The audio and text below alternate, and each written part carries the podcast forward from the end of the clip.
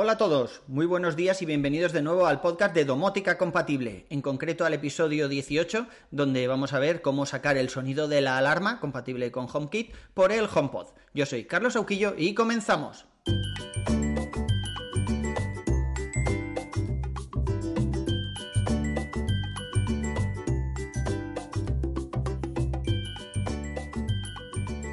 Hace unos episodios, en concreto en el número 13, creo que era, os dejaré enlazado en las notas del programa, eh, hablamos sobre cómo activar el bridge de Akara para que hiciera las funciones de alarma conectada, para que nos pudiera reemplazar, entre comillas, pues a una alarma convencional de, de las de toda la vida, ¿no? Y con el bridge de Akara, pues podemos armar la alarma cuando salimos de casa, por ejemplo, en el caso de que se cumpla alguna condición, pues, pues suena, ¿no? Por ejemplo, pues cuando se abra la puerta, ventana o un eh, sensor de movimiento o algo así, pues lo que va hacer el bridge de cara es, es, sonar y enviarnos una notificación al móvil, ¿no? La verdad es que está bastante bien y la alarma suena pues, pues bastante bien siempre que tengas un, un bridge, el M1 o el M1S, que tiene un pequeño altavoz incorporado que, bueno, no nos va a dar 100 decibelios de sonido, pero sí que puede actuar pues un poco de, forma disuasoria para los cacos. También es verdad que si alguien entra y quita la luz o se corta la conexión a internet o algo así, pues adiós muy buenas. Es una alarma entre comillas, ¿no? No nos va a dar las mismas funcionalidades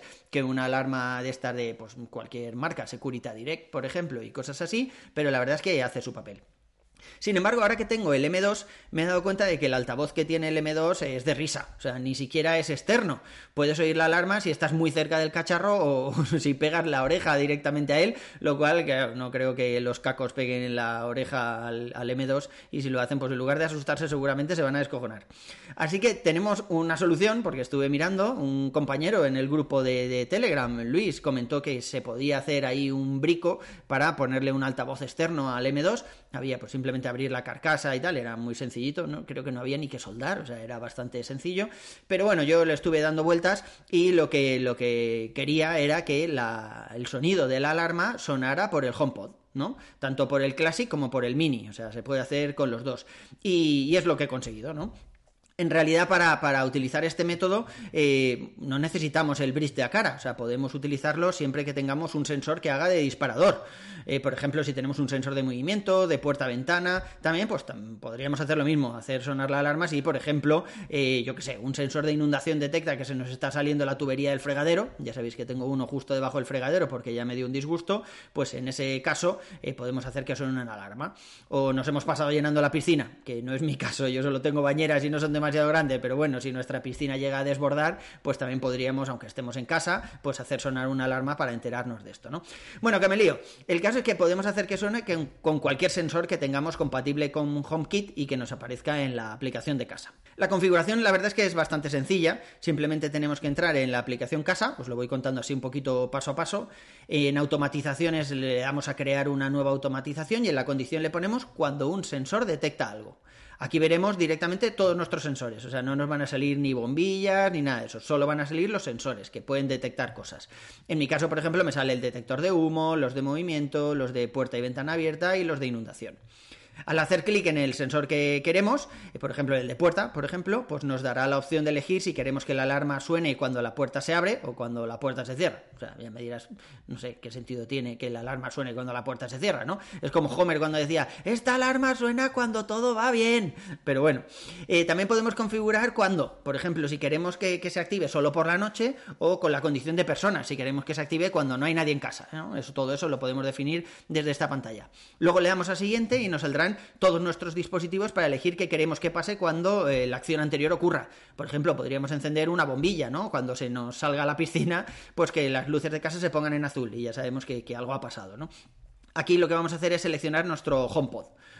Entonces, bueno, pues ya tendremos el HomePod ahí y al darle a siguiente vemos que se puede decirle, se puede marcar la acción de reproducir un audio y pasamos a la pantalla para elegir el sonido. ¿Qué pasa? Aquí viene la triquiñuela. Eh, no vamos a poner a José Luis Perales cuando alguien entre en casa por la noche, por muy tristes que sean sus canciones, ¿no? El HomePod nos da la opción de elegir, eh, pues eso, alguna música que tengamos o Apple Music, pero no tenemos ningún sonido, ni alarma, ni nada. Pero en Apple Music existen algunos álbumes que son solo sonidos y ruidos. Así que simplemente tenemos que buscar por estos álbumes. Yo utilizo uno que se llama Alarms Sound Effects. También os pondré el enlace en las notas del programa. Y, ya os digo, o sea, este álbum solo tiene ruidillos y cosas raras. Eh, lo podéis buscar directamente en la ventana esa que se os abre arriba para elegir la música, pues tenéis ahí un pequeño buscador, eh, por lo menos yo lo tengo en iOS 15, y ya os digo, o sea, desde ahí buscáis el Alarm Sounds and Effects este y ya está, y elegís cualquier ruido que, queráis. Yo tengo puesto el, uno que se llama Alarm Car o algo así, que es el típico ruido de alarma de, coche de los de toda la vida. También tiene uno que es eh, el, cuando desconectabas la alarma con el mando, las alarmas anteriores, antiguas, estas que hacían quick, quick, o algo así. Y, joder, quiero usar ese sonido porque mola un montón, pero no todavía no he encontrado ninguna automatización para que cuando se desconecte la alarma o algo así eh, suene este sonido. Así que ya lo encontraré, ya os contaré, ya os contaré. Pero bueno, estos sonidos son muy estridentes, pero duran pocos segundos. Entonces lo que tenemos que hacer en la pantalla de selección de la música, en este caso del sonido, eh, le decimos, eh, le marcamos la opción de repetir para que no pare nunca, para que siempre esté en bucle, y el volumen personalizado. Así podéis ponerlo todo lo alto que queráis y no va a utilizar el volumen que tenga el HomePod en ese momento. O luego cuando lleguemos a casa y pongamos música, claro, no va a sonar a, toda leche, ¿no? Entonces, bueno, pues podéis marcar un volumen personalizado para, para esa para esa acción, para esa alarma en concreto, y también podemos decirle, por ejemplo, que se apague a los X minutos, tal y como hacemos en cualquier otra automatización. Lo bueno de esta automatización es que no tenéis que armarla y desarmarla como una alarma convencional o como hacemos con el bridge de cara. Simplemente hay que ajustar correctamente las condiciones y ya está. Si le decimos, por ejemplo, que suene por la noche cuando no hay nadie en casa, significa que va a sonar si se abre la puerta por la noche y, nadie está en las proximidades de nuestra casa, ¿no? Ninguno de los dispositivos de las personas que tengamos añadidas dentro de la app casa, de los que tengamos acceso. Yo, por ejemplo, tengo el iPhone de mi mujer ahí, el iPhone de mi hijo mayor, y los tablets, que son unos iPads de mis otros hijos, de mis hijos pequeños. Ya sabéis que tengo 8 robotocientos. Pero ¿qué pasa, por ejemplo, si nos vamos a comer fuera y los iPads de los pequeños se quedan en casa? Pues que la alarma no suena, porque considera que hay alguien en casa. Y bueno, no sé, podría pensar, y pues elimino estos iPads eh, de la condición, no les invito, y le digo que solo tenga en cuenta mi iPhone y el de mi mujer, por ejemplo, si están fuera de casa. Pero entonces, por ejemplo, si se ha quedado alguno de mis hijos pequeños con los abuelos, yo qué sé, o una canguro, o simplemente bajado un momentín a tirar la basura y se ha quedado el niño solo ese minuto y medio, ¿vale? Pues en cuanto abra yo la puerta va a empezar a sonar otra vez esto como un demonio, ¿no? Entonces tenéis que pensar un poco cuáles son las condiciones que mejor se adaptan a vosotros. También hay que tener en cuenta lo que para la app casa significa estar en casa, así entre comillas, porque la aplicación de casa mm, no lo lleva a rajatabla, lo que hace es marcar un rango de geoposicionamiento. Creo que es unos 200 metros a la redonda o algo así. Ahora desde la aplicación de atajos se puede definir un poco mejor, pero antes por defecto, por ejemplo, eh, si bajas al parque de debajo de casa, seguramente la aplicación va a considerar que sigues en casa, así que, que no puedes armar la alarma, ¿no? No le puedes eh, añadir una condición, por ejemplo, de no, no, estoy en casa cuando estoy conectado a la wifi eso todavía no se puede. Seguro que llegará con el tiempo, pero todavía no se puede. Así que en cuanto nos acerquemos todos a casa y entremos en la zona geográfica que casa considera que estamos en casa, la alarma se desactivará o debería. Así que nos podemos ahorrar eso de armarla y desarmarla, ¿no? Porque esto no, no funciona siempre fino. Si vas en el coche, por ejemplo, y entras directamente al garaje sin cobertura, pues es fácil que no se dé cuenta y en cuanto abras la puerta de casa, tu casa se convierta en una feria de sonidos y empieza a sonar a toda leche, porque desde el garaje subes por el ascensor, sigues sin cobertura y tal, y es un poco complicado, no sé. No sé, ya os digo, ir haciendo pruebas porque la verdad es que eso de llegar a definir qué dispositivos tienen que estar en casa y cuáles no, puede dar un poco de problemas de cabeza. También hay que tener en cuenta que podemos activar la notificación directamente desde el sensor, porque sí, si nosotros, eh, bueno, si armamos el bridge de Acara, por ejemplo, con la alarma y la alarma se dispara, tenemos una notificación en el móvil como que la alarma está sonando, pero en este caso no, porque no podemos decirle a esta automatización en concreto y me envías una notificación al móvil. No, la automatización se disparará si se cumplen las condiciones, pero ya está. Sin embargo, en el sensor, los sensores sí que permiten recibir una notificación en el móvil si sucede algo, ¿no? Por ejemplo, podemos ir directamente al sensor de puerta abierta y decirle que nos notifique cuando no haya, no haya nadie en casa y se abra la puerta. Entonces, en este caso tendríamos que hacerlo así, directamente en el sensor, no para la automatización en concreto, pues activar la notificación eh, si se abre la puerta en las mismas condiciones que tenemos que salte la alarma a través del HomePod, ¿no? Por ejemplo, pues yo que sé, que no hay nadie en casa y que es de noche, por ejemplo, o que no hay nadie en casa en ninguno de nuestros dispositivos.